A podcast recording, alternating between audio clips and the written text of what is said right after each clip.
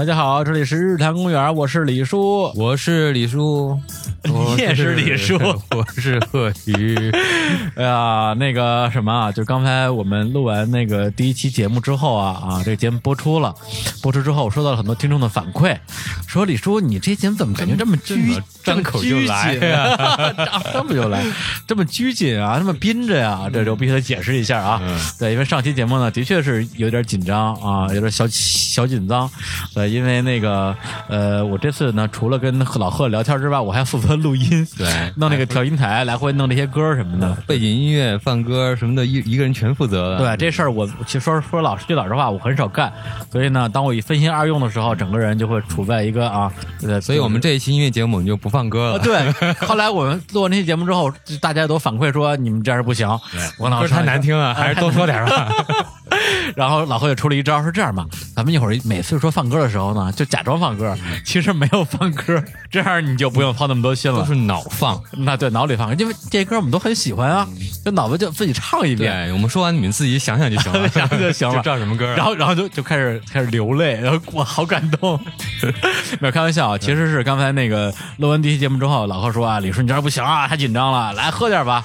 然后我们我们俩就就就抽了点，喝了点，对，喝了点矿泉水。啊，对，李叔喝嗨了，喝嗨了，喝喝了一个，哎，感谢一下我们某某某某一位听众朋友啊，给我们搬了一箱那个啤酒，念不出名来，然后喝了几罐啊，现在已经非常的兴奋起来了。然后我们就继续我们的这个呃，就是华语老歌的一个盘点的什么盘点，一个一个回顾的节目。然后呢，今天呢，呃，我们要讲的第一位音乐人啊，是整个这个回顾里边我最最最不熟的一个人，他的歌我真是没怎么听过，可能就加听我就我熟了加不起不到十首吧。嗯，这个人名字叫做周志平，对，这是老何选出来的。你说说这个为什么会选这个人？周志平的歌呢，我喜欢的东西非常多，嗯嗯，而且呢是。当时听的时候，我觉得嗯还行，一般流行歌。然后过了几年之后，就觉得自己又不好意思跟不好意思跟人说我听周志平，因为太柔太骚柔了，特太太骚柔了啊。然后太流行了，怎么的就不好意思跟人说，就是我的那个 guilty pleasure。嗯，对，对这个词儿我还是听得懂的啊。就别欺负我不懂英文。偶尔啊，好偷偷偷听一下，然后不不好意思跟人说。但是后来再听的时候，尤其是后来发现了他有一首歌非常有意思，哪首？那首歌叫《马屁王朝》。哦，听了之后就发现跟他完全以前东西完全不一样。那《马屁王朝》是一个非很摇滚的，但是也是台台摇啊啊，台台台摇人。对，因为之前对他的印象全是那种什么那一场风花雪月的事，就是这种。你现在是用你自己的本 自己的声音在唱了吗？其实周志平的声音跟我的声音也差不多。周志平也是你，黄舒骏也是你，都是这种。一会儿罗大佑也是你，罗大佑不是我，对，罗大佑是我是我伪装伪装罗大佑。来，那我们听一下这个来自于周志平老师的《马屁王朝》。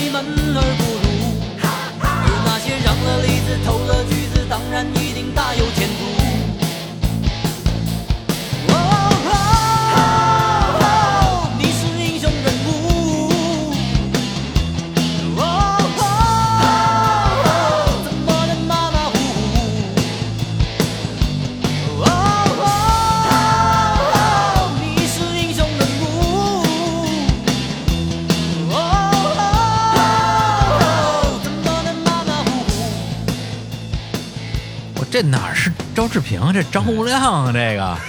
把张洪亮第一张专辑《祭文》里边，我感觉全是这种歌，对吧？那么摇滚，特第一特别摇滚，第二就是特别人文，而且还是那种什么，就是旁征博引啊，把中国古代的一些历史典故什么的全给抓进来。嗯，而且这个事儿还让我有个启发啊，嗯。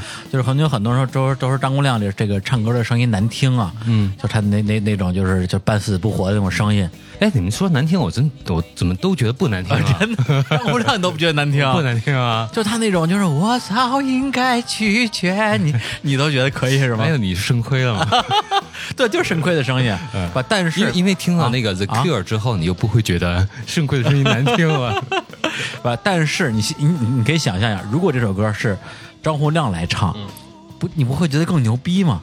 就就这种歌，就是用这种呃，就是周志平这种相对来讲比较清亮的声音来唱，嗯比如说费玉清来唱，啊就他带摇滚，他也就那样。真有点这意思，是吧他这声音其实他还是那个唱那种的那个那个情歌那种声音，对，还是声线，还是那个声线。但歌这么摇滚，一个非常非非常不典型的那个对，周志平，所以这歌要是张洪亮唱就太牛逼了。你非常很多时候难难听是必要的，难听就摇滚，不难听就不摇滚。好吧，就这首歌，我就收录在这个 周志平的。一九九零年啊，就比刚才那老几位都晚了一年的第一张专辑，这就就就就叫专辑一一，啊，就是他的就是所谓的同名专辑吧。因为其实里边有很多已经成名的当时那种抒情的歌，比嗯如像那个青梅竹马。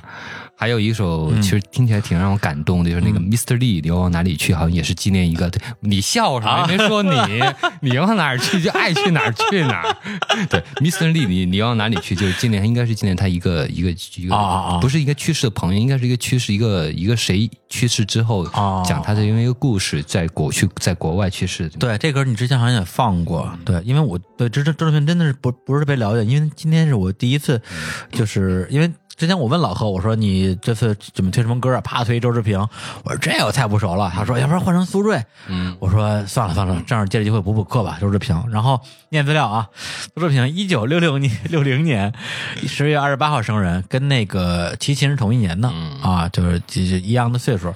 然后那个祖籍湖南零陵啊，没去过，就是这么一人。啊，这个这个这个我知道，因为玩《三国志》的时候里边就有一个 郡县是这个地方。好吧，对，然后周志平他其实就是出道也挺早的，一九这个八一年的时候，他就跟他一个好朋友、好基友叫黄大军儿，两个人就参加了一些什么校园民歌的校园民歌、民歌 民歌，吧打打一歌。校园民歌的唱片的这个录制，然后就算是入了行了吧。然后，然后那之后呢，就是自己也出了很多专辑，包括《青梅竹马》《岁月的歌》《风花雪月》《花开花谢》，你看这名儿，全都是那种特别骚柔的一些歌名儿，对吧？但他真正入行其实是在另外一个音乐人的专辑啊，就是在这个一九。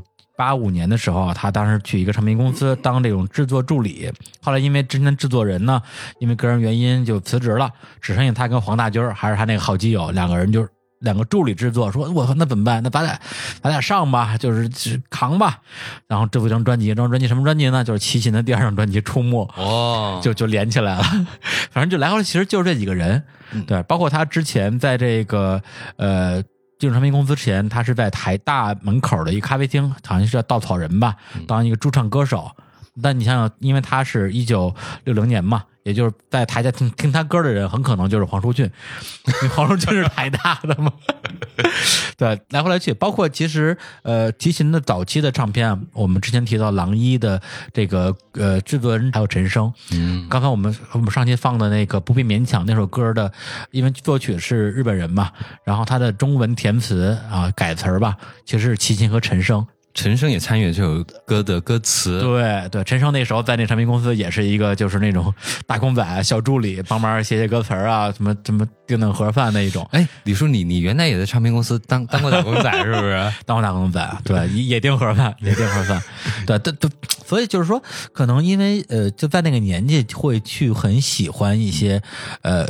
特别是港台吧，流行音乐的这些呃音乐人，然后也会通过各种什么报刊杂志了解到他们当时的一种黄金年代，所以就是说，哎，那我能不能去创造我自己的黄金年代？是。对，其实咱们回到回到二零零五年，我从呃新京报出来，然后晃荡晃荡之后，包括我跟象征当时进入到创盟，就是有理想的，对，就是觉得说，操他妈的，一九九几年就从八几到九几年吧，就滚石能把音乐这个行业做到这么的令人骄傲，我们为什么不可以呢？就是就是那种感觉。啊，就是说，哪怕我从做订盒饭开始做起，哪怕我的收入只有在媒体时候的几分之一，嗯，但我但我我觉得特别快乐呀，特别有成就感啊因。为当时那个公司给我的印象就是一个想要把中国的原创音乐去做好的那么一个概念。对我们老板当时有一句名言啊，既是既是一个鸡汤，也是一个笑话，就是我不信把音乐做牛逼就赚不到钱。对，就是我们第一次听到这句话的时候，真的是热泪盈眶，觉得老板太牛逼了。但后来发现把音乐不牛逼真的赚不到钱。那会儿你多大？二零五年二十六岁嘛，嗯，二十六岁还在听还在听鸡汤，对，就是我满熟嘛，人家满熟嘛，对，所以就是这个黄舒骏，呃，什么话说去，周志平，周周周周志平，因为他这首歌你听他那个唱的东西啊，就是特别刻，现在看来其实挺刻薄的，嗯尤其是跟他他那个一些抒情的歌一比的话，嗯。啊，都是唱什么这个这个情感那个情感的，然后到这儿就开始讽刺这个什么你你是不朽的传奇，从啊你开出生时就开始就已经注定，对天上飞的地上爬的都盘踞在底下屋顶，就跟中国古代那些什么神奇的那个什么人物不都是这样吗？都都得讲个故事，对吧？你出生的时候天上有一道什么光啊，地上钻出一个什么东西，都有各种点意象。祥瑞啊，对，所以他这歌就是会让我想到很多歌，比如说像这个呃张洪亮的什么“孔子不要打我”呀，包括罗大佑的一些特别嗯就是不能播的歌啊，反正就就这些东西吧。然后我我是觉得说周志平可能就是真的是因为你的这个推荐，让我觉得说我靠，原来他还有这一面。这种歌，对，因为我之前听的全是他那种特别骚柔的情歌，什么风花雪月呀、你才唱青青梅竹马呀、花开对花花花开花谢什么之类的。还有给那个那个梁朝伟写过那个一天一天一爱恋，天爱恋啊，当下好多歌，包括可能很多这个刘德华的这个歌迷很熟的，这个《我和我追逐的梦》，嗯。还有周华健的《寂寞的眼》，对，都是他写的。嗯，那我们再来一首这个周志平的歌吧。对，因为老贺除了这首之外，也是也是有咱们刚要做节目的时候，大家对了一下，然后大家都很喜欢，但是嗯原原本没有放的，我就在你身边。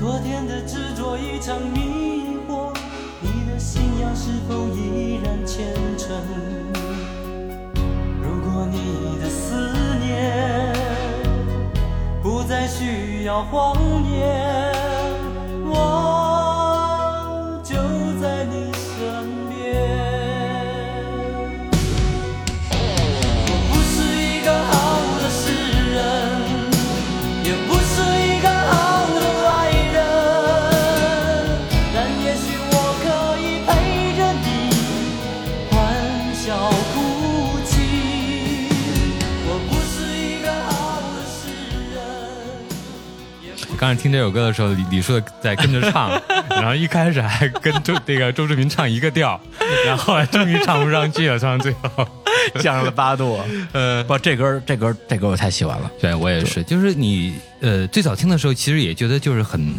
其实很俗气的一个，有时候俗气也俗气，但是有东西你俗气就是喜欢，就觉得我记忆里面、怀疑里面那种情歌里面嗯最真诚、最嗯感人的一个东西，就是它可能说出了很多我们自己的心声。嗯，对，这首歌我觉得对我比较比较特殊一点在于，就是说这首歌我喜欢很多年，嗯，但我不知道谁唱的，你知道吧？因为你记得这调是吧？这旋律很对，因为是这样的，因为那时候有有很多的那个经历是说，呃呃，就是 S M 九七四，就是北京音乐台 S M F M 吧。哎，在 S M 对，然后他会放很多的，在那个时候会放一些比较好的歌，在北京的时候啊，然后呢，当时因为我们家的那个收音机就是那个燕燕舞收音机，然后呢收不了 F M，燕舞，燕舞的这燕舞。现 燕舞，现在小朋友不知道了。然后呢就就就对，因为就是看看电视广告啊，可见广告多有用，买燕舞就收不了 FM，然后呢我就听不了北京音，收不了所有的所有的音乐台，只能听到那些 AM 的那些什么教育频道，听点什么性知识之类的东西。后来呢，就是我有一个我有一个听什么学什么的，我一初中同，后来我变成这样了。后来我一个初中同学，然后呢，他们家那个那个收音机，呃，不，呃，小学，呃，对，小学同学，他们家可以听那个 FM，他就会经常经常会把他喜欢的一些段落，连主持人说的话带歌录下来。录下来，录成一盘磁带，嗯。说，然后丢给我，拿去听去吧。嗯，但是他有时候录的不是最早的播客啊，还真是啊，但因为他他有自己带带自己解说吧？对对对对，但是但是因为他录的不全，嗯有的时候呢，可能就没有把这个主持人介绍歌名的部分给录进去。我听到的时候，这歌已经开始放了，嗯然后我就我就包括之前我呃录那个张洪亮音乐专题的时候，有首歌叫那个什么离乡路还是什么什么路啊，就是什么今天有路今天走，抓住命运伸出的手，我唱李宗盛版你，唱啥？都是李宗盛版的。张伟就是李宗盛，然后我一直不知道谁唱的，嗯。对，就是因为那时候对这些音乐人的声音辨识度不是特别高，嗯。这首歌也是在那个时期，在某一篇磁带里边说，我这个太好听，我不是一个 太好听，是谁唱的不知道，我我真的是刚才听的时候发现，原 原原来是这首歌，原来是周志平。原，周志平唱的，对，这但是其实如果这首歌，假如你让我做一个什么有奖竞猜，说猜猜这首歌谁唱的，其实声线你是今天我是能判断出来的，但那个时候其实不知道的。我这首歌我就给我给我激动坏了，对，而且歌词写的嗯，其实也也也就也就那样吧，嗯是是，你现今天看，今天看也就那样。是是，对我不是一个好的诗人，也不是一个好的爱人，但是我也许可以陪着你欢笑哭泣，不就是暖男吗？哎呦，这什么命啊？这个，对 对。让我们换下首歌吧。好吧，那行，那我们那个再来放一首周志平的这个歌曲，然后也是我看哪张专辑，出自他应该是第二张个人专辑，一九九一年的这个《岁月的歌》里边一首非常不那么抒情的歌曲，名字叫做《苏三起见》。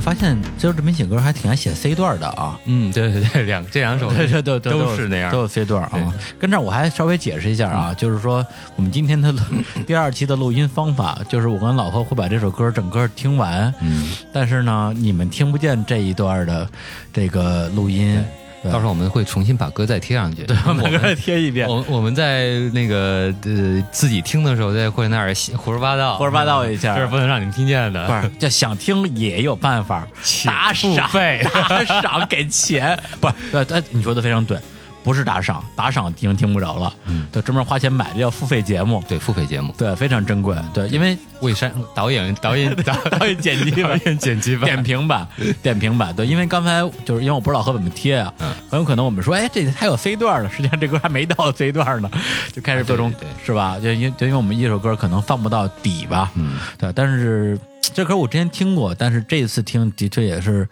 就是比之前感觉会好很多。因为喝了点酒是吧？啊。对，是主要就是因为喝多了，听什么都好听。对，对，咱们来，咱们来小苹果，小苹果，来来来就摇滚了来是吧太摇滚了啊！就就那个，可能很多听众他听这个唱的时候有一两个字儿听不清楚啊，其实那两个字儿是苏三。对对我刚刚看了一下这首歌的那个评论啊，他是用闽南语唱的。那苏三起解本来他应该是好像是一个京剧的一个呃一个很有名的一个一出，戏，一。出戏，对。让我们听一下原唱，来来来，听听听听听，我找找找找一找找一下。哎，这是梅兰芳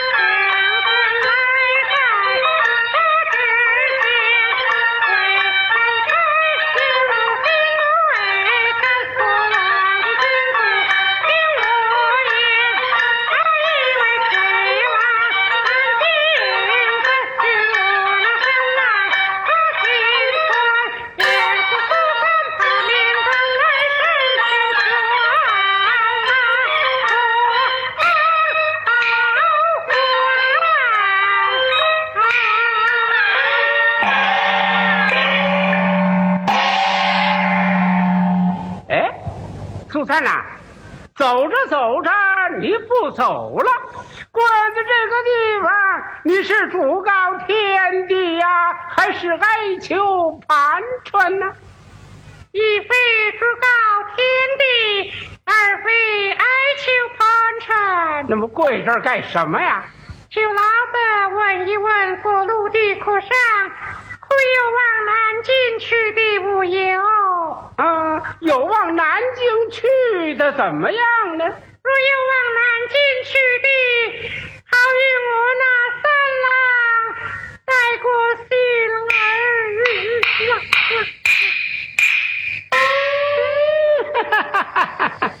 您瞧，哎，他到了这步田地了，还不忘他心上那个人儿呢？哎，做妓女的都像他似的，哎，总算是个有良心的了。好事，我给你问去啊！哎，我说店里的掌柜的请了，都送了。哎，您这儿的客人有往南京去的没有了？往南京去的前三天都 上哪儿去了？就是上热河把根儿拉们让那热感受出来了。这倒好，出了口了。这歌啊，主要是你不觉得啊？嗯，太摇滚了！那必须的呀。我靠，这这这歌太牛逼了，我太牛逼了啊！真是真是喝多了，听什么都牛逼来讲。讲牛牛逼在什么地方？来来来，进入进入李叔时间啊！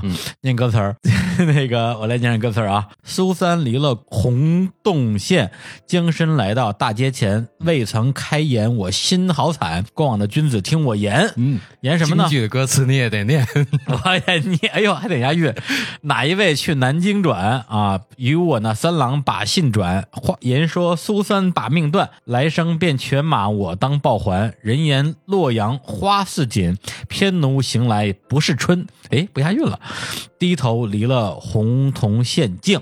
对，就是这这首这个旋律啊，我相信我们的听众无论是呃什么五零、六零、七零、八零、九零、零零后，应该都听过，因为就是各种什么春晚什么是没事就唱一唱，这除非你一辈这辈子没看过电视机，反正打个电视机就很容易听到这首歌。但但我之前真是第一也没看过这个歌词到底在唱什么，第二个是也没太去研究过这个，就就不知道这故事讲了什么东西。然后刚刚我看了一下这个非常非常不靠谱的百度百科啊，它其实。就就就就就就多不靠谱，我就不说了。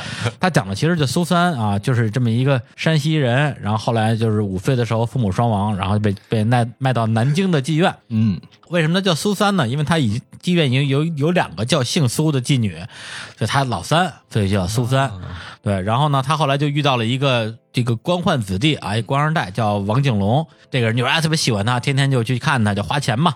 结果花了一年，这钱就花光了。花光之后说那那怎么怎么办？老板就把他赶出去了。然后苏三就接着卖，然后那后来苏三就跟他说：“你赶紧出去出人头地，赚大钱回来给我赎身。那哥们儿就去出去什么考什么科举去了。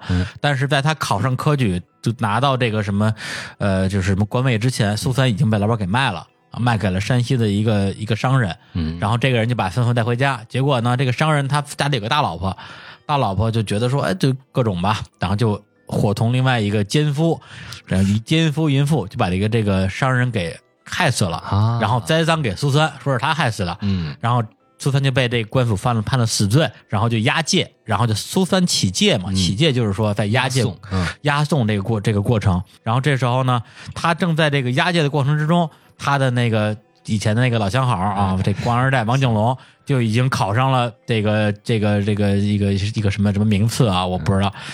正好是山西巡抚，还管山西这一片儿然后呢，就是听说他得判了死罪了，赶紧找人。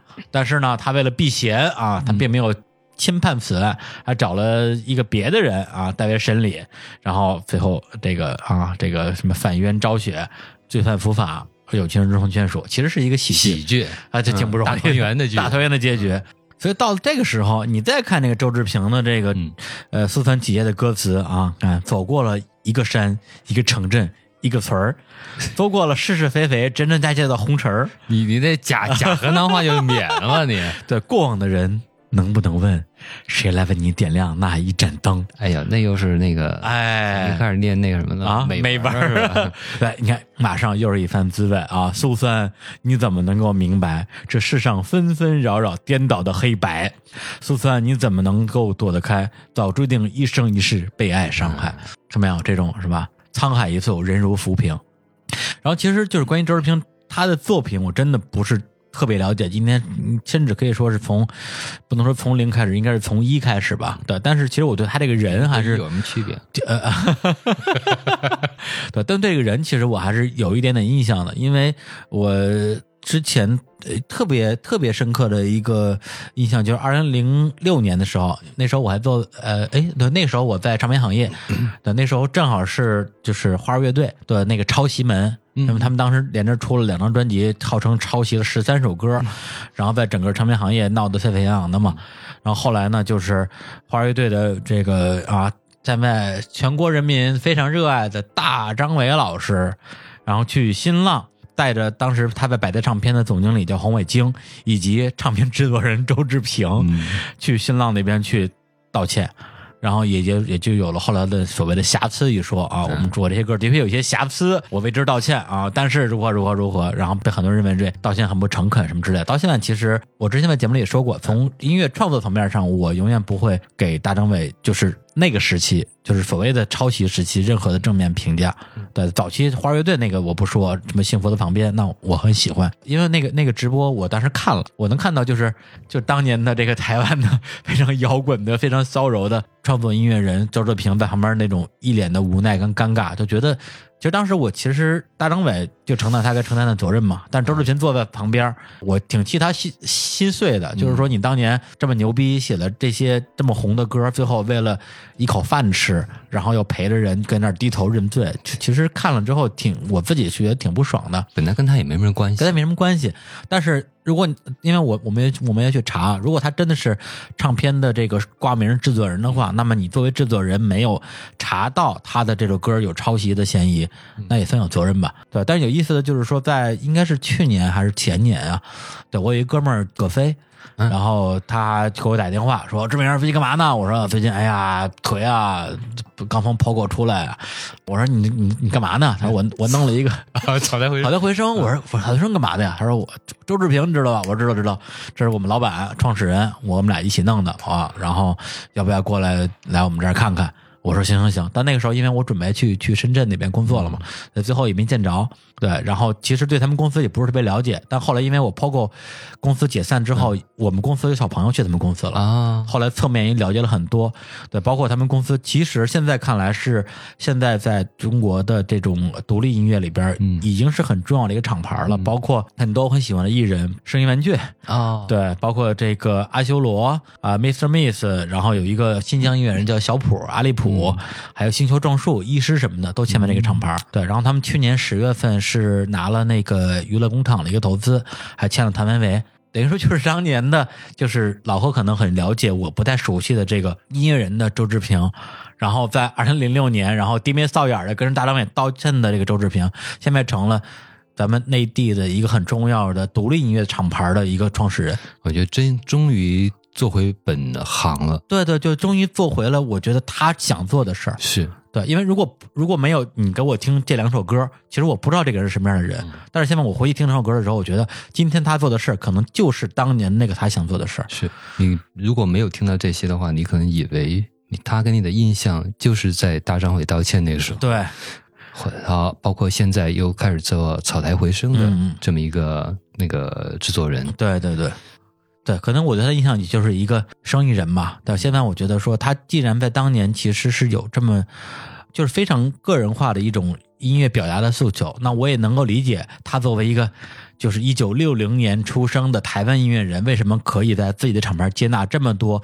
完全不同风格、来自于不同地区的中国大陆的这种独立音乐人。是你听他那些些歌，其实里面有很多潜在的，就是嗯有不同走风格走向的，自己有很多可以自己有可以延伸的想法在里面。对对对对，所以感谢老贺啊，让我重新认识了这周周志平老师。对，回头有机会的话，我希望也能把他请到我这边来做节目吧。OK，那我们现在正式进入到我们的今天的第二位音乐人，他的名字叫做呃陈淑桦。呃，刚才我们接头人全是这个七零后和六零后啊，这一位正式进入五零年代，一九五八年五月十四号生于中国台北。然后我们今天要放的第一首歌呢，呃，我来推荐吧，是他一九九零年呃一张专辑叫《一生守候》里边的一首歌，名字叫做《情关》啊，来自于这个小虫的词曲创作。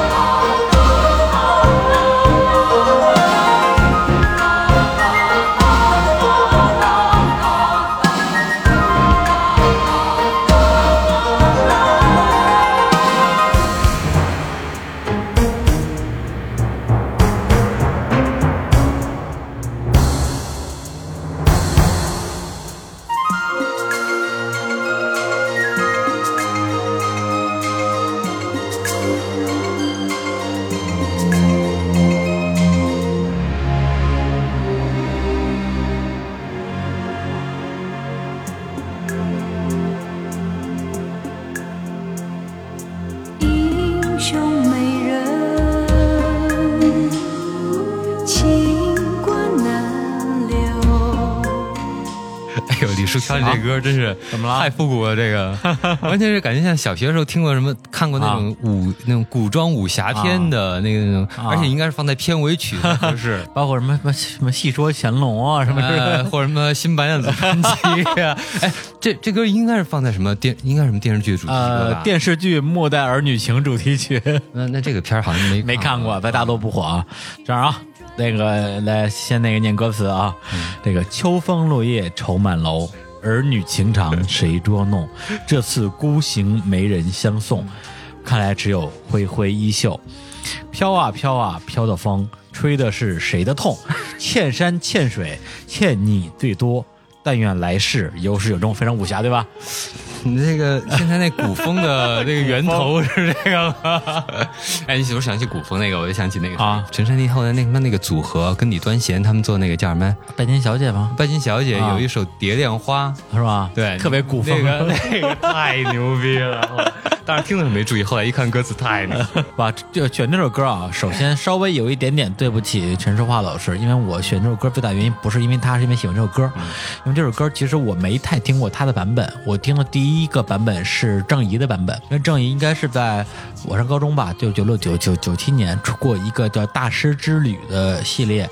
呃，放了三首，呃，放了就是有三个音乐人，包括罗大佑、梁宏志跟小虫，嗯相当于是每个人他录了一张。对，那个时候其实我完全不知道郑怡是谁，嗯，对，就这名字我第一次看到，然后纯粹就是觉得那个唱片封面设计的很好，再加上我又喜欢罗大佑啊，然后小虫梁宏志，但是梁宏志其实没那么喜欢，所以我只买了小虫跟这个罗大佑那两盘儿，这三盘就没买。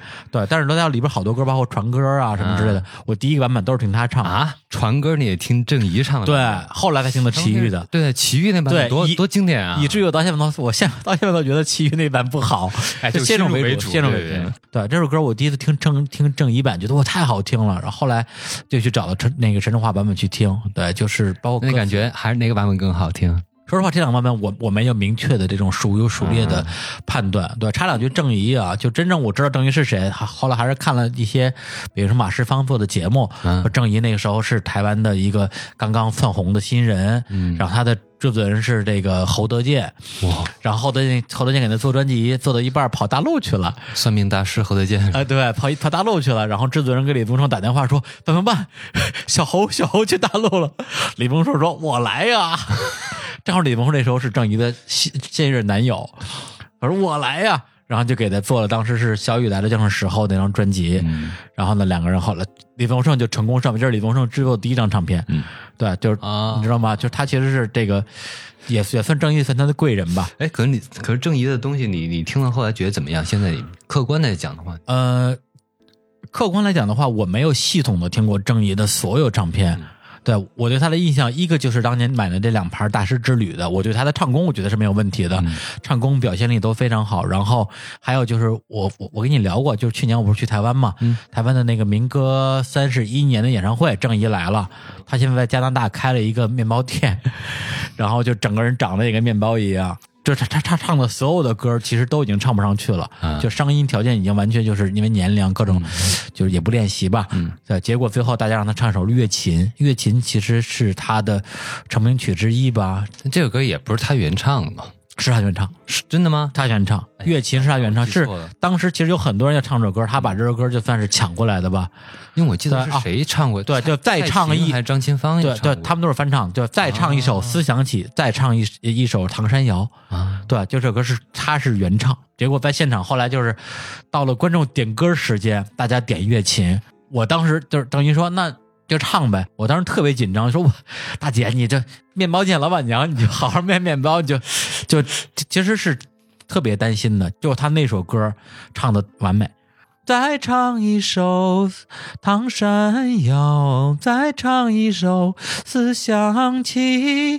我当时我听的时候，这就哎，你唱完，你唱完，我后来不会了，就整个这场整个这场演唱会，就是、就是听得我掉眼泪，就是这首歌，就是郑怡。对，所以反正聊远了吧，就正因这首歌，就是他唱的这个情关，让我认识这首歌，然后我说、哦，原首歌的原唱是陈淑桦，然后再跑过来去听陈淑桦这个版本。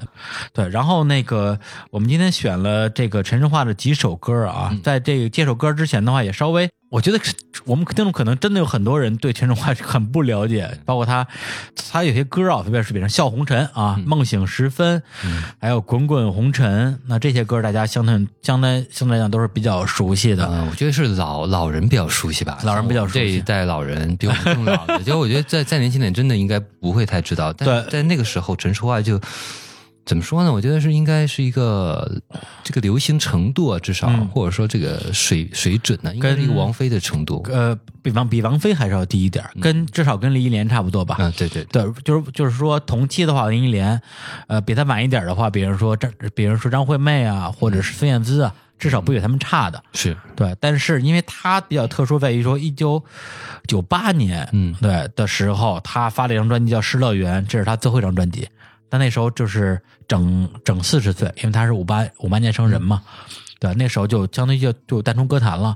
啊，关于他淡出歌坛的这个这个原因有很很多的说法，但是比较官方的说法就是，因为他当时他母亲去世，嗯然后他当时因为实在是那种就是过于悲痛吧，嗯然后就就整个人的其实是精神状态不是很稳定，嗯然后就就没有可能再去做一个演艺事业了。嗯对，所以我问过好多人，大家都这么说，我不知道是一个所谓的官方版本啊，还是一个真实的情况。反正，在九八年之后，再没有人在任何的公共场合就是中共的这种表演场合见过他了，所以我觉得真的是一个挺再后来也没有什么消息是吧？没有任何的演出，嗯，呃，什么这咱就不说什么这这不是评委这些东西了，就是任何公共场合我没有看到关跟他有有关的报道。也就是说，你上一期节目的时候说的那个，咱们今天推荐这些所有人，到今天没有当过评委的，对，就是他。我们先放歌吧，嗯然后下一首歌也是我选的，是他，呃，一九九三年的时候给一个电影啊，这个电影名字叫做《青蛇》，演唱了一首电影原声音乐，这首歌名字叫做《流光飞舞》，这首歌的词曲是也已经去世的音乐人，香港音乐人黄沾。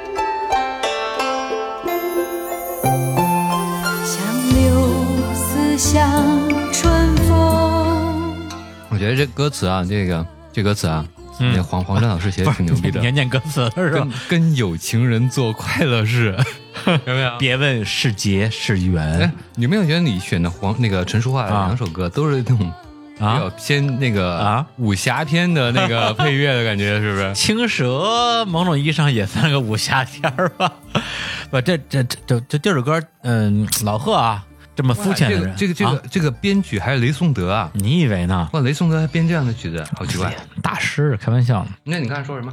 对这首歌，老贺这么肤浅的人啊，可能听的时候只是只是去挑一些笑料啊 啊，什么跟有钱人做快乐事啊，什么做爱做的事啊，这个交配交的人啊，啊 但是其实我听的时候，我就我自己还是挺难过的，因为这首歌它的关联的几个人，对，就是陈淑桦、黄沾还有徐克。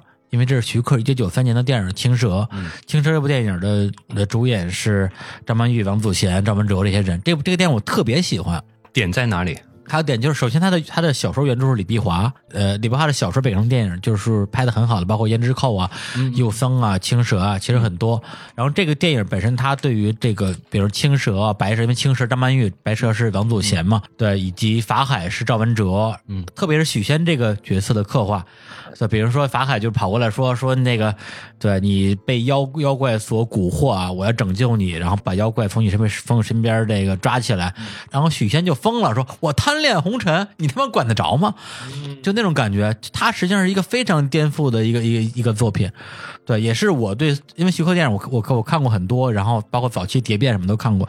对他，其实，在从八十年代到九十年代的作品，我个人是非常非常喜欢的，《新龙门客栈》等等这些。为什么说伤感呢？黄沾，我非常非常喜欢的香港的音乐人，他写过的歌，包括大俗的就不说，什么男人当自强啊，包括呃，然后一些包括什么狮子山下，还有他给那个呃邓丽君写的《忘记他》，就是在《斗罗天使》王家卫电影里边也用到的那首歌，还有还有我就就就不说了，反正就太厉害了。二零零四年去世了，对，等于这是一个就算是逝者啊或者故人。那么这个陈淑桦九八年的时候，然后发表了专辑之后，就再没有再出来过。徐克呢，我怎么说呀？就是前段时间不是那个那个周星驰那个什么《西游伏妖》吧，我都忘掉什么名了。然后好多人说我们欠周星驰一张电影票，他拍的再烂我们也要支持。我我首先我嗤之以鼻，说这周星驰是监制，谢谢，导演是徐克，徐克，哎呦，就是那种感觉。对，徐克，你想想，就是在我的印象里，他可能有二十年没拍过好电影了，其实挺难过的。就是说，有的人真的是不在了，有的人他还在，但是你也你就当他不在。就是就是在青蛇这个时候，无论是陈淑桦、张曼玉、王祖贤，包括王祖贤跟齐秦那点破事儿，咱就不说了。其实其实都是连着的。现在在听这首歌的时候，其实每一次都会比较感慨吧，就觉得说，其实从无论是香港电影的黄金年代，还是台湾流行音乐的黄金年代，其实正好正好就是火星撞地球撞在一起了，这太厉害了，都是九十年代是吗？都是九十年代。对，所以其实我不是一个说那种说经常会感慨所谓进步进步对怀旧进不如昔的人，但是我觉得做人得客观。嗯对，今天也有好音乐，包括老贺上期节目的时候说的说啊，现在的华语音乐呀，哎呀，我也不是故意黑他，但是的确没什么可听的。对我现在其实我听所有的华语歌吧，我是这样的，我每你年现在每每年新的音华语音乐都会听是吧？我集中听，对，就是比比如有一点点跟做节目有关系，比如说，假如我今年三月份我做一期二零一六年华语音乐盘点，我可能会花半个月到一个月时间，把这一年所有就是大家推举出来的口碑还可以，值得一听的嗯音乐全部拿出来全听一遍。因为我毕竟听音乐听了有有小二十年了嘛，嗯我认为我我相信自己的音乐判断，我我可以在一周或或者是一个月之内判断出来这一年什么东西是是可以值得一听的。但是你让我说花一年的时间，每出一个新东西听一下，听嗯我我没有时间。你也没在那个工作状态了。第一是不在工作状态，第二个是我对我来讲有太多比这个更重要的事儿了。对，其实说到底的话，就是在于说我对于华语音乐的一个呃个人诉求，就是词曲的部分。其实我对编唱都不都不太重视，我觉得你编的糙点儿，唱的差点儿都没关系。要不然我我我怎么可能喜欢喜欢喜欢小伙子呢？变成那样，唱成那样，我都很喜欢喜欢，因为我喜欢他的词曲。来来来，那个咱们那个越来越发散了，听歌吧。那个老贺在陈淑桦这个环节还就是刚才那首歌，这是我推荐的啊。呃，老贺选了一首歌，然后这首歌呢，呃，来自于这个陈淑桦，呃，一九九四年的专辑。那时候这张专辑，它它是也是一个新歌加精选啊，叫做《爱的进行式》，呃，是我唯一买过的陈淑桦的磁带。然后里边有三首新歌啊，一首歌叫《爱的进行式》，一首歌叫《梦田》啊，是梦田是翻唱，还有一首歌叫做《问》。问这首歌词曲李宗盛，我们来听一下。这是我比较喜欢这首歌，因为呃，可能本来想可能有推荐另外一首，其实我比较喜欢，就《爱情走过夏日街》，在那个之前已经推过了，我没听过，没有吗？我我我没听过，没事儿，咱们先听问吧。先听问吧。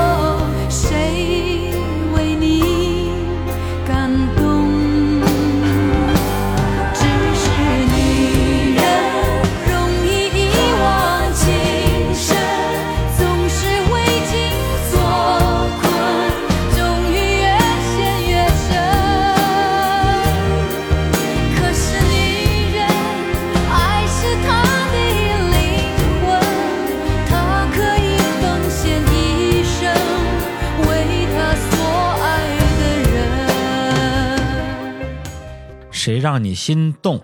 谁让你心痛？谁会让你偶尔想要拥他在怀中？谁又在乎你的梦？谁说你的心思他会懂？谁为你感动？呃，这个因为很多人都是李宗盛是一个非常懂女歌手的，啊，我刚才创作音乐人想说啊就是他好像是完全一个女人的角度来写这个东西。李宗盛特别擅长从女人角度写歌。然后那个，因为李宗盛他跟很多的这个女性音乐人合作呀，而且，呃，包括陈淑桦呀、林忆莲啊，包括苏慧伦啊，都能够从他们角度去写一些歌。那这首歌我应该算是听的非常早的，然后那时候可能年纪小吧，听了之后也没什么感觉。其实那时候主要是也没也没接触过你又不是女人，你有什么感觉？不，不主要也没也没碰过女人，就也不是说女人在，也就是也没有机会辜负过女人吧，应该这么说，不知道女人们想什么。对，后来等等到一定年纪之后，说的，当你嗯做女人之后，你知道她想什么了？差不多吧，对。然后就是呃，这首歌就是陈淑桦本身这个版本，我相信有很多的听众是非常喜欢的。对，但是我自己最感动的一个版本其实是李宗盛的一个版本，因为因为李宗盛唱过，对，因为李宗盛自己在二零一三年开始吧，就开始开那个“既然青春留不住”演唱会。一开始演唱会叫“既然青春留不住”，然后北京一场、上海一场我全看了，对我看了两场，而且都自己买的票。然后后来开始开始巡第二轮，第二轮名字叫做“既然青春留不住，还是做个大叔好”。他每一轮会有一些编排上的改版嘛，比如说大叔好，他有一个环节是自己跟自己包装过的所有的、呃，哦就几挑几个女歌手去进行对唱，比如说林忆莲跟林忆莲唱《当一场往事》，那时候其实就是已经离婚很多年了嘛，包括跟陈淑桦，然后有一个这种就是通过大屏不是通过影像对唱，所以当时我是看到了这个版本，二零一四年左右吧。然后后来那个李宗盛在去年二零一六年的时候，呃，出版了一张就是就叫做《既然青春留不住，还是为我大叔好》的一个演唱会的那么一个录音室专辑。呃，我刚刚也花钱买二话不说就买了，太值了，才才两百块钱，啊，没太值了。没没没，二十五二十五。但但是，首先我觉得他去年出的，我到今天才买，这事儿对我来讲其实也挺奇怪的。可能我觉得说，既然我已经看了这么多场了，可能不急着去回味那个东西吧，或者可能会担心回味的时候不如当时在现现场场的感觉好。嗯对，但是今天咱俩是同步的，嗯，对，就是你听到的。就这张专辑的第一秒，就是我听到的第一秒。我们一起来听一下李宗盛演唱的这个版本的《问》。谁让你心动？谁让你心痛？谁会让你偶尔想要拥他在怀中？谁又在乎你的梦？谁说你的心思他会懂？谁为你感动？如果女人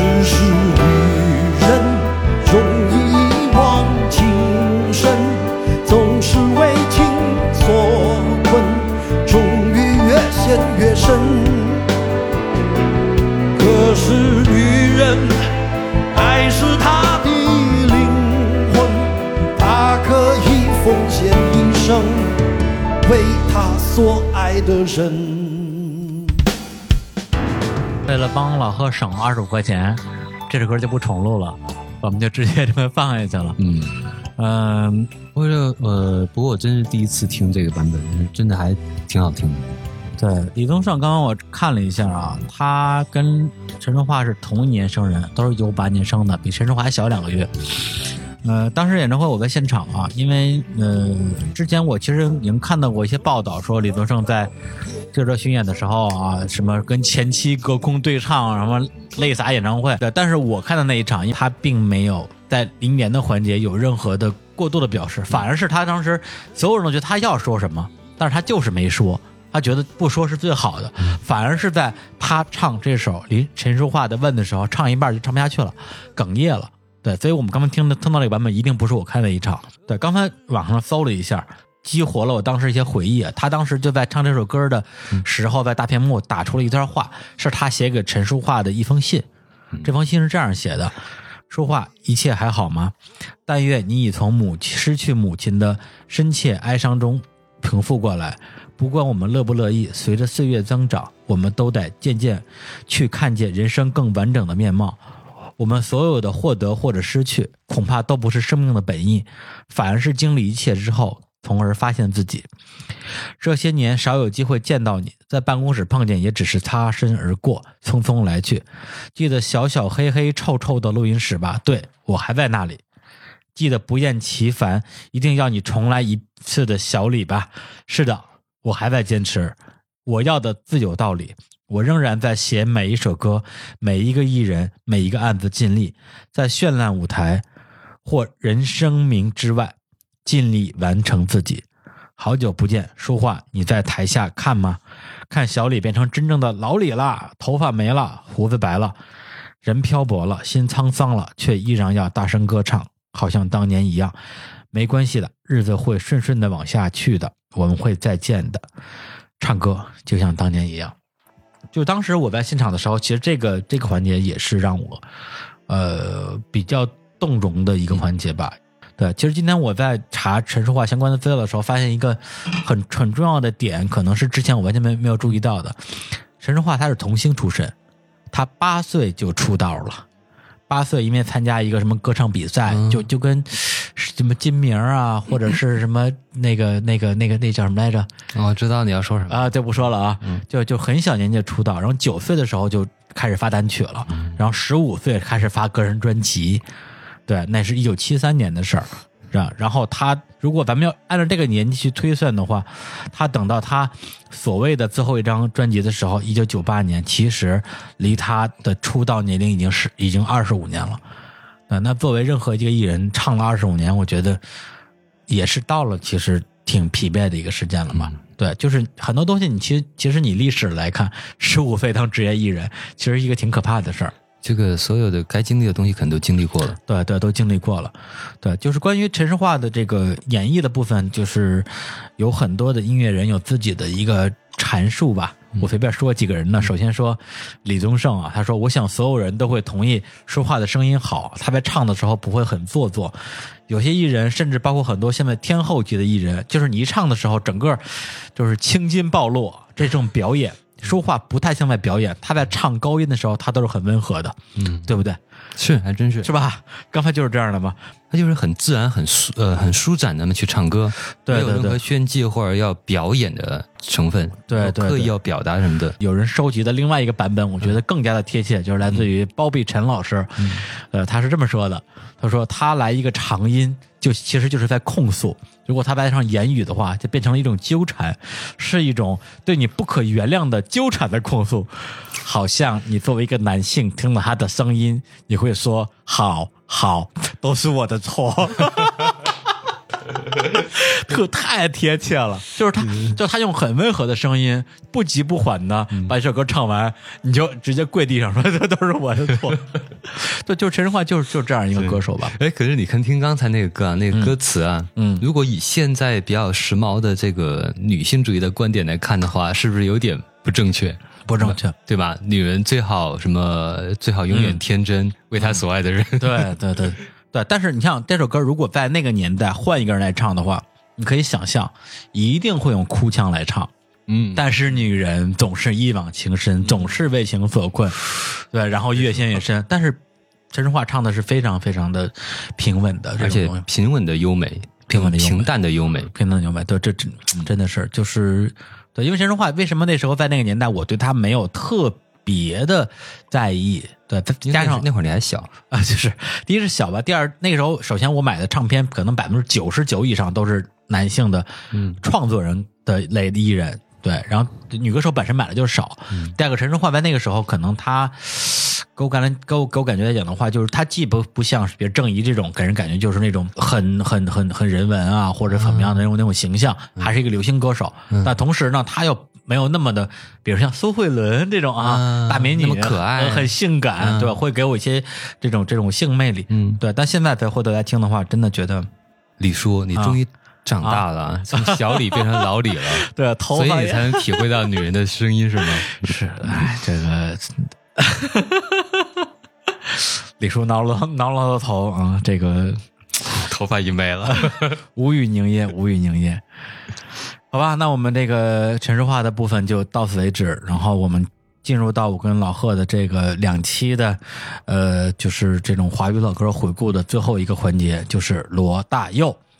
呃，先放歌吧，先来放一首老贺推荐的李宗。李宗盛又是李宗盛，啊罗大佑。一九八三年的第二张个人专辑《未来的主人翁》里面的一首歌叫做《欠相七十二变》。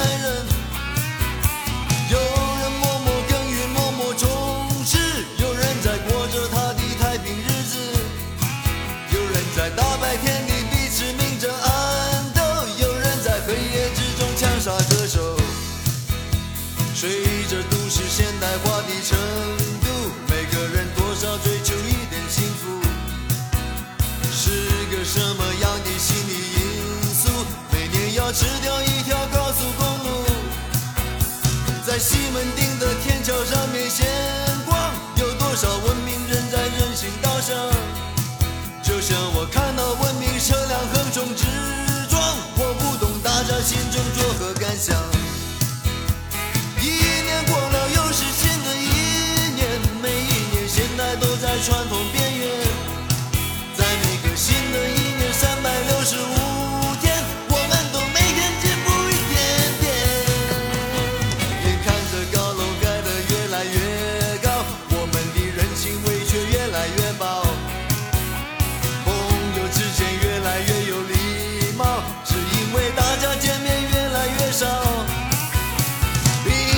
钱买的没以前高或许现在味道变得不好就像彩色的电视变得更加花哨能辨别黑白的人越来越少。嗯来自于一首罗大佑的现象七十二变啊。罗大佑呢他是出生在名医世家啊五岁开始学钢琴呃后来跟着他父亲的一个呃意愿吧就是去学医。学习之后呢，就搞了音乐。家里还非常反对，但他意思就是说，我就去，我就想办法出一张专辑。如果要行，咱就继续搞；不行，我就回去继续当医生。就那张专辑名字叫做《知乎者也》，我印象中应该是什么？当时马世芳他们评的什么台湾百大专辑的第一名。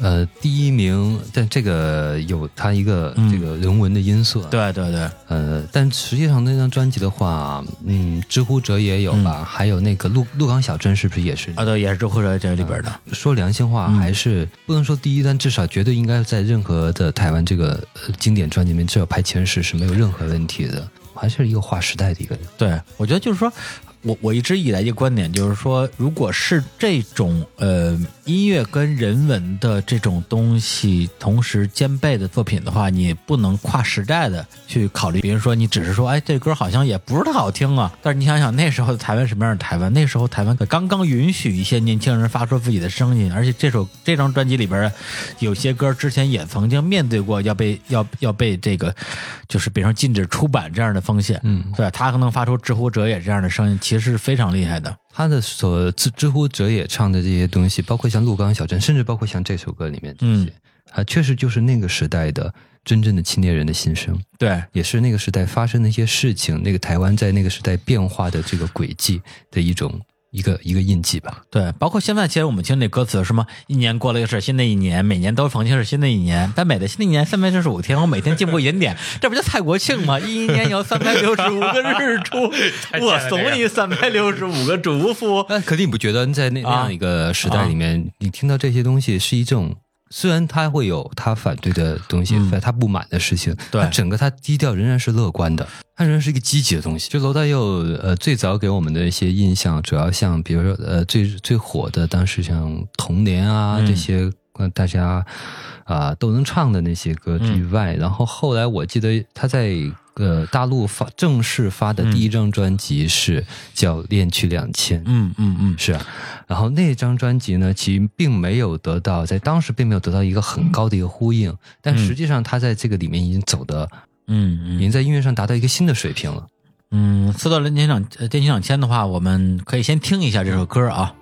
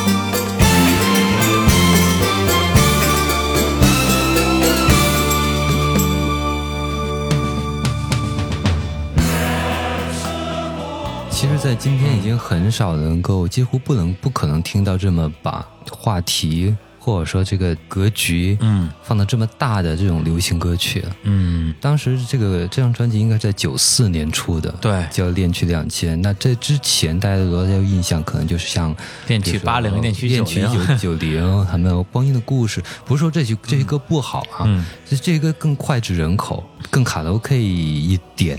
对不像这这张出来之后，可能大家觉得反向，哎，听不太懂，有这样一个对对有这样一个反应。而且当时正好我有印象是，因为那个民歌的那个翻唱的那个，嗯跟王洛宾之间打了一场嘴炮炮。对，当时王洛宾就讽刺罗大佑说：“你看你写的什么歌词，远攀入云层里的喜马拉雅。”回首投身浪影浮沉的海峡，这个这个语法就不通嘛，大概就是这个意思。当时我一看，我觉得我还是觉得罗大佑这歌词写的挺美的，挺好的，我投罗大佑老师一票。这嘴炮里面站对了啊，站对了啊。呃，我感慨很多啊，有很多的头绪，比如说咱们先说先说王洛宾吧，嗯因为大家很多很多人听到王洛宾这个名字会觉得是一位古人，觉得是吧？洛宾王是吧？对，乐宾王，鹅鹅鹅，去向少年歌就是半岛遥远的地方啊，阿拉木汗啊，就是感觉应该是一位什么解放前的什么著名音乐人之类的，但他跟罗大佑真的是有交集的。对我说一个人吧，这个人其实就把这个交集连起来了，嗯就是三毛。嗯，对，因为三毛他本身，呃，其实跟罗大佑的年纪没有差很多。然后罗大佑写过一首歌叫《滚滚红尘》，是他跟陈淑桦两个人演唱的，就起初不经意的你和少年不经事的我。那首歌就是一个电影叫做《滚滚红尘》的电影的主题曲，而那个电影的编剧就是三毛。所以他们其实完全是一个时代的人，而三毛在那个时期前后的男朋友是谁呢？是 王洛宾。啊，这这好古老的八卦。对，就是对，因为我我特特别奇怪，我上高中的时候在我们学校图书馆借到过一本书，就是王洛宾的一本传记吧，嗯然后里边就大概有个我估计有几万字的内容介绍他跟三毛怎么谈恋爱的，现在我已经全忘了，大概意思就是说，而且那个角度是从王洛宾的角度，嗯就是三就三毛这个女人如何的什么反复无常之类的，反正就是性格比较乖戾吧，等等这些，你就会感觉这些人首先他们其实在年代上是有一些重合的，然后我特别喜欢罗大佑的某一张就算是翻唱的专辑吧，而且他不是他一个人唱的，叫做《情歌纪念日》。上大学的时候，我们学校的图书馆居然有这盘磁带。而且你可以花钱去翻录，你知道吧？我忘了一块两块了。去翻录盘磁带，你拿一盘英语磁带抹了，录上情歌纪念日，然后怪不得英语现在这样的。对啊，就是这个 love song，对，我 纪念日不会说，这就对我 特别喜欢，也是那时候听电台的时候听过一个版本，就是由罗大佑翻唱的《掀起你的盖头来》，就收录在这张情歌精神里边，里边好多人在唱，包括黄耀明啊、艾静啊，呃等等人，就每个人可能唱一首歌，整个让人全都是。我不能说都是王洛宾创作，因为王洛宾他本身是一个整理整理者，都都是王洛宾整整理的作品，所以我觉得当时是有点那种就是热脸贴冷屁股的感觉。对，就是大家有说、哦我王洛宾老师，我向你致敬，他可能觉得说你操你致敬我，你经过我允许了吗？你给我跟我要版权了吗？后来两边就会有这种一个一个一个一个局语，哎，这个嘴炮。对，但是我觉得现在就是。就是王洛宾老师已经不在了，大友老师也不太，呃，最近也没什么新作品了。那我觉得就听音乐吧。对，无论你去听王洛宾自己的当年的这个原原始版本，还是罗大佑的《情歌纪念日》，还是后边这些东西，对，其实我特别意外的就是老贺会选这个《两局两千》，因为《两局两千》这张专辑我听了。不，我真不，我真不往多了说，我觉得五十遍是有的。我印象中可也很有可能是大陆引进的第一张罗大佑的正正版磁带专辑，是这样，就是罗大佑当时在大陆能买到所有的磁带，我都买了。嗯，其实就一共就三盘儿，第一盘儿练练曲两千，第二盘是练曲一九八零杠一九一九九零，把他之前可能他们恨不得十张专辑的歌，随精选集随便随便挑了十首，而且十首歌可能绝大部分出出自于他前两张专辑的，嗯然后凑了一张。然后还有一还有一张，我到现在我都不知道是正版还是盗嗯版，叫做《情歌罗大佑》，里边收录了《思念》啊，什么《耶稣的另一个名字》啊这些歌，我我就靠这三张专辑认识罗大佑。对我上高中的时候，我的第一偶像就是罗大佑，第二是崔健，就太喜就就不是喜欢就崇拜，就有这个人，我觉得这这个世界就变得不一样了。所以当时我那个磁带听了好多好多遍，包括《连续两天》《东风》，嗯啊，还有那个什么《台北红玫瑰》，嗯那一张的，对，就是这张专辑有非首歌叫《情思》啊，虽然之前可能没机会在节目里放，但是这张专辑真的是我在那个阶段，包括蓝，就是等等这些东西，就是在那个时间整个陪伴我高中几年的这个这个时间吧，对，所以你说我就有点搂不住，我觉得这这太喜欢这张唱片了，对，以至于我。我呃记得呃零几年的时候，跟那个一个作词人啊，你也认识崔树老师，崔树田老师，也是坐飞机，我随口说一句，我说我觉得老大我练习两天》是他最牛逼的专辑。崔老师说：“嗯，你懂，你明白。”然后我今天搜这首歌的时候，看在在那个网易云的评论区，嗯看到齐友一的评论说：“真的吗《恋曲两千》就是刘大佑最牛逼最牛逼的专辑，只不过太超前了。”然后一堆人点赞，就是点到最前面。对，但是其实到今天来讲的话，我不敢说这个话，因为呃，更成熟了之后，我会去刨罗大佑他之前的那些专辑，然后去想象他所处那个时代，我会去，我会客观的说，也许他那些之前的唱片更伟大，但是对我来讲，《恋曲两千》真的是一张无可替代的一张唱片，里边的所有的歌我都喜欢。呃，另外一个，他当时在香港做音乐工厂，那是哪个年代？呃，就是在也是在九十年代初吧，就是跟黄耀明他们一起做那个那会儿那个那个皇后大道东那那那 亲亲表哥那个个时代，飞车都是那个时代做的，唱了很多粤。他作为一个生长在台湾的这个客家人，唱了好多粤语歌。然后对，当时当时因为对我来讲，我觉得就挺牛逼的呀。后来我问了一些就是就讲广东话母语的朋友，说他有的粤语特别不特别不标准，唱的一塌糊涂。但但是他唱出来，他们能听能听懂就，能能听懂，但是就就就跟我们就跟我们说粤语就能感觉啥吧，嗯红火大道东黑的那种感觉，就是就是反正挺挺好笑的，但是就是他那音乐的那种意象是特别牛逼的。说到连连连曲两千的话，我我也放首歌吧，这首歌有两个版本啊，一个版本出自于二零零四年的那个罗大佑目前为止最后一张个人专辑，就是《美丽岛》，放这首歌叫做《往事两千》，但是我放这个版本呢更早一点点，就是他在二零零二年的时候出了出了一本书叫《昨日遗书》，然后这本《昨日遗书》里边他有另外一个版本的《往事两千》，这两个编曲完全不一样，唱完全不一样，但是我特别喜欢零二年这个这个书送那个版本。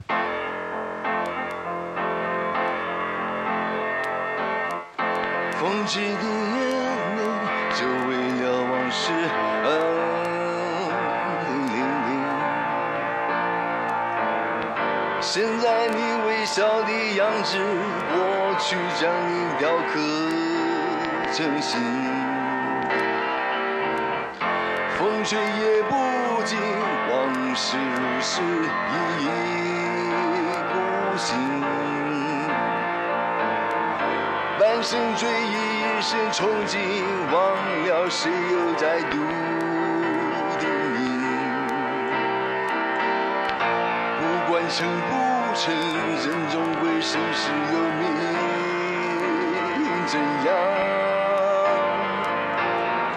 不论能不能，心软的总是骨头硬。多情笑我，莫可奈何的心，怎样？是往事未来，往事未来的家庭。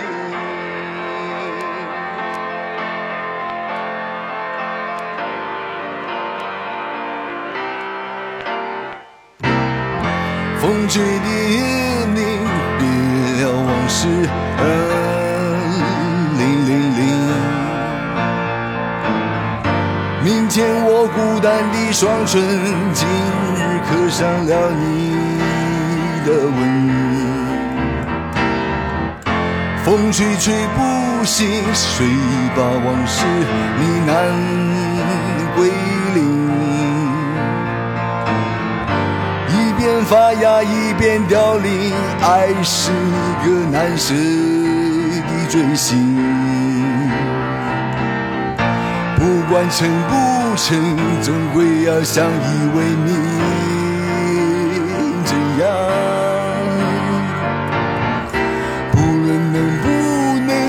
想要孤苦伶仃？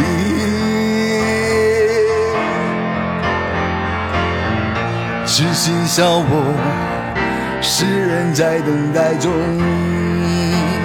否定，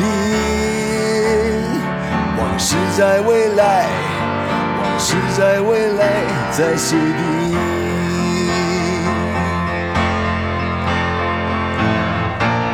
管成不成，人终归生死有命，这样。不论能不能，心软的总是骨头硬。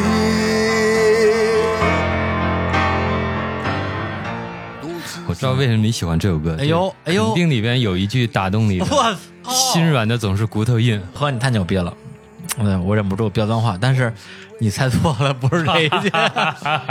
对，其实我觉得到我这个阶段之后啊，一首歌啊，它打动我真的不需要每句歌词，因为罗大佑的歌词，按照王洛宾的说法，就是语法不通，你也没法每句都懂。但是就那几句，第一个打动我的的句子就是：“现在你微笑的样子，过去将你雕刻成形。”对，就是你看到每一个人现在的样子，其实是他过去所有的这种成长经历是所塑造的一个样子。对，无论是你喜欢的一个人，还是你的一个好朋友吧，对我会有很多的去想象的空间。还有一个就是这个一边发芽一边凋零，爱是一个难赦的罪行。对，因为我觉得就关于感情这个事儿吧，咱也不往深了说，就是。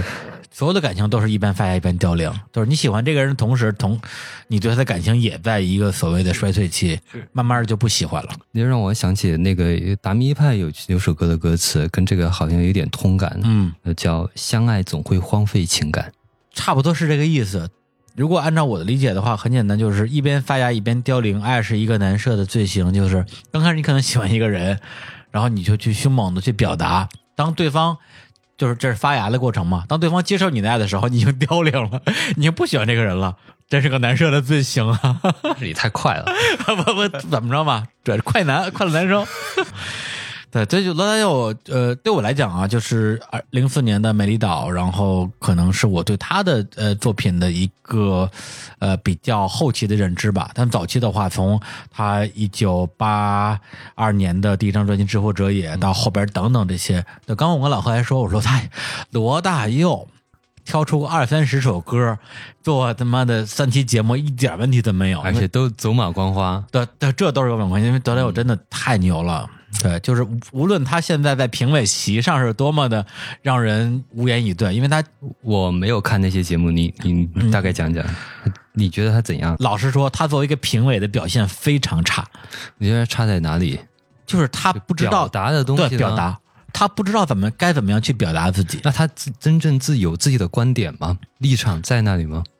我不知道是仅仅是一个语言表达的一个问题。我不知道当时是因为受到一些我看不到的因素的影响，还是他当时自己的状态。对，老实说，我不知道他，我我觉得他不知道自己在说什么。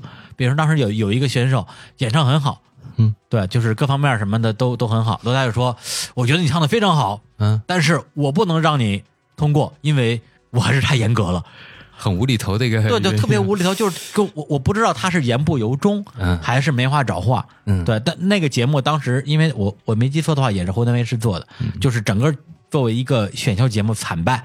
当时因为《中国好声音》已经很火了，他用来对抗《中国好声音》的节目，嗯找了罗大佑，然后章子怡、陈奕迅跟嗯郑钧，最后惨败。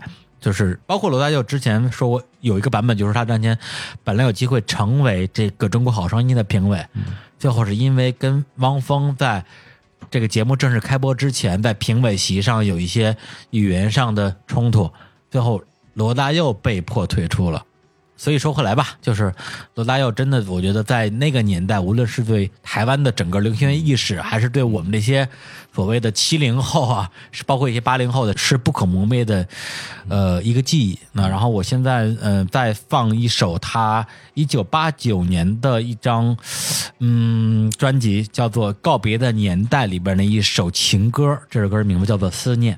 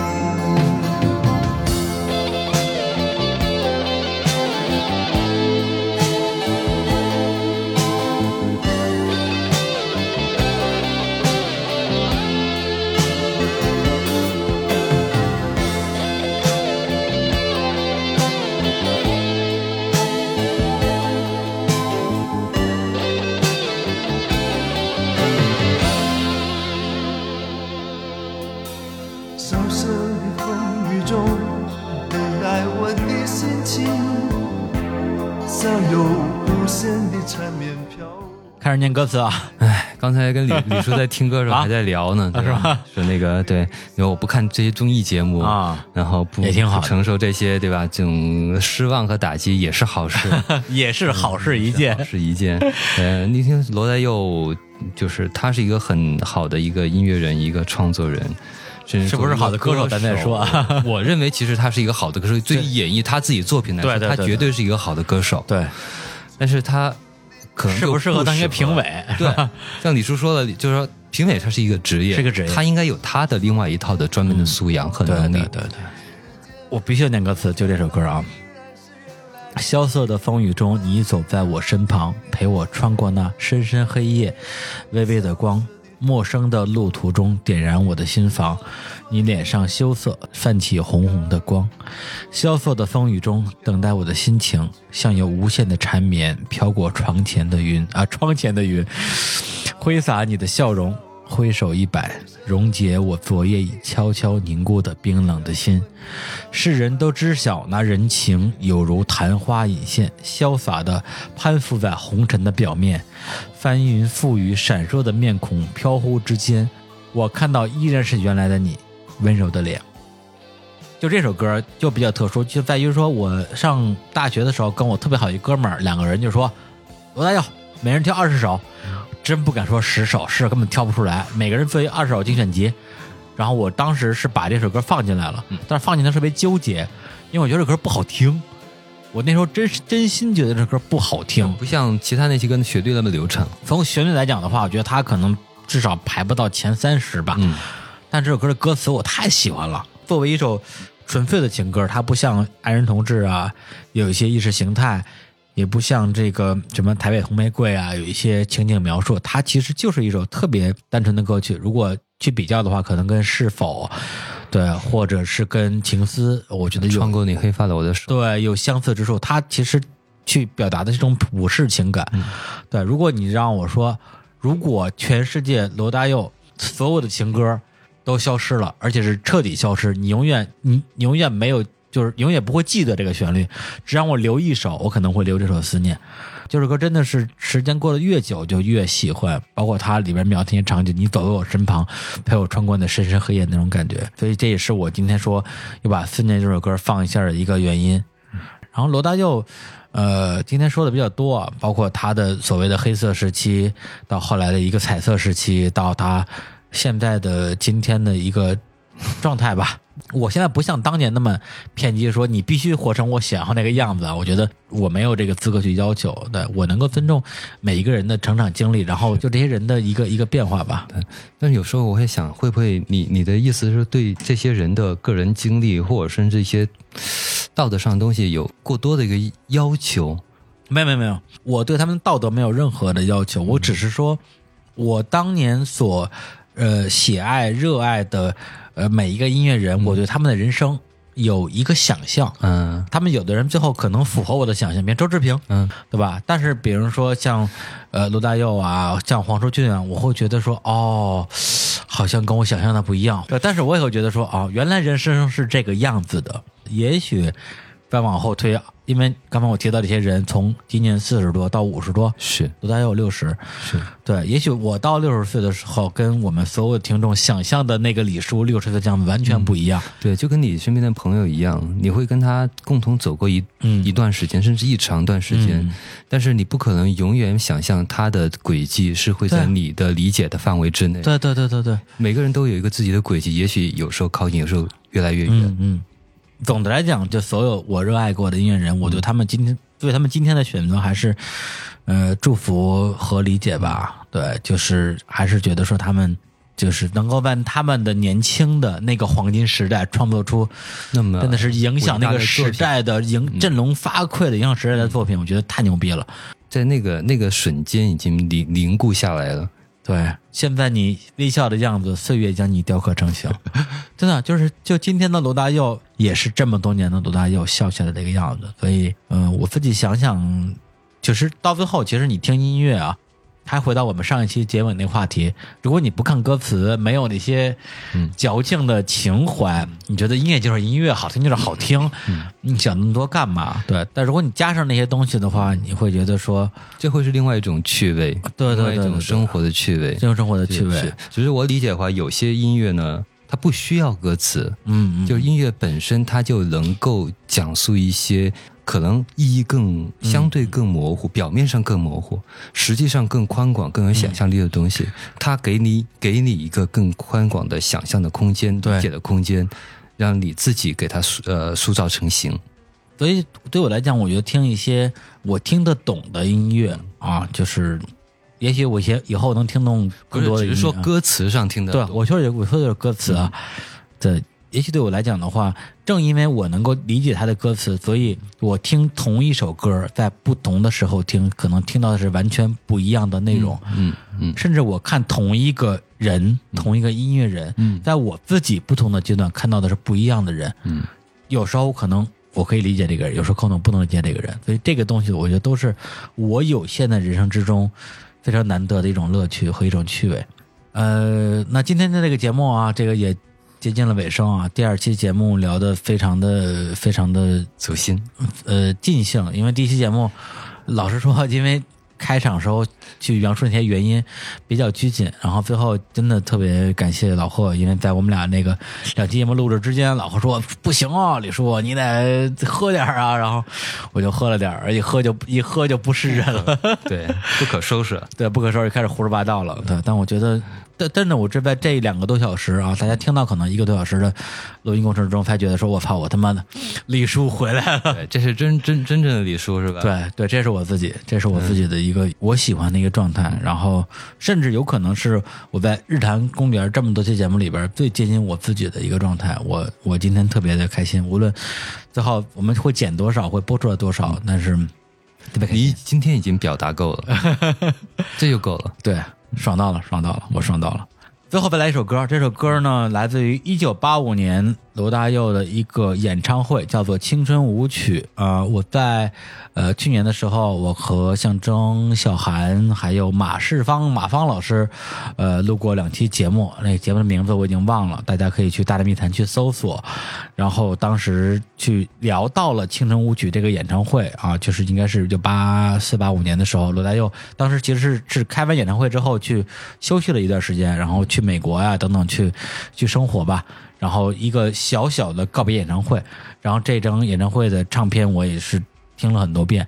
然后在演唱会里面，他翻唱了我们今天放的第一首罗大佑的歌，就是《现象七十二变》。翻唱就翻唱了自己的翻唱了自己的一首歌的这个版本。嗯然后呢，呃，从编曲上来讲的话，它从了一个从一个听上去好像很摇滚的版本，变成了一个一个人的钢琴弹唱的一个低音浅唱的版本。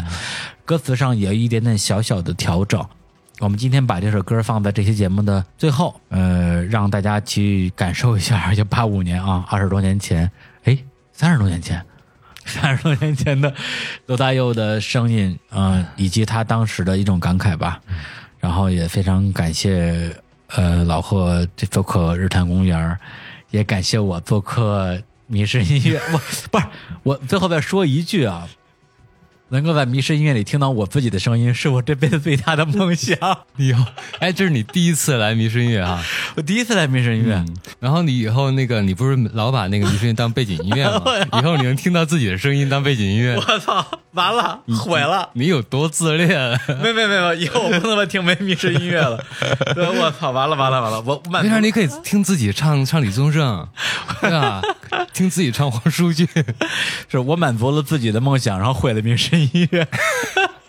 我对不起大家，这好像是咱俩第一次做音乐节目，咱俩是吧？对对对对对，真的，那个那个不是那个就是英英式流行那一次不是，我是打我是打酱油的，因为我对那些东西不能说完全不懂，但是真的不是说那么的喜欢吧，嗯，就是我听过对就就听过还听着不错，听着不错，对，但是谁他妈知道 Sweet 在唱什唱什么东西啊？就就 真的是这样，对，可能其实离你就是，即使你知道他唱的什么，但是他唱那些东西，其实离你的生活其实很远的。很远很远。对，谁知道英国人在想什么呀？好吧，那我们今天就在这首罗大佑的《现象二》里面来结束这期的节目，然后同时跟日坛公园和迷失音乐的听众说再见。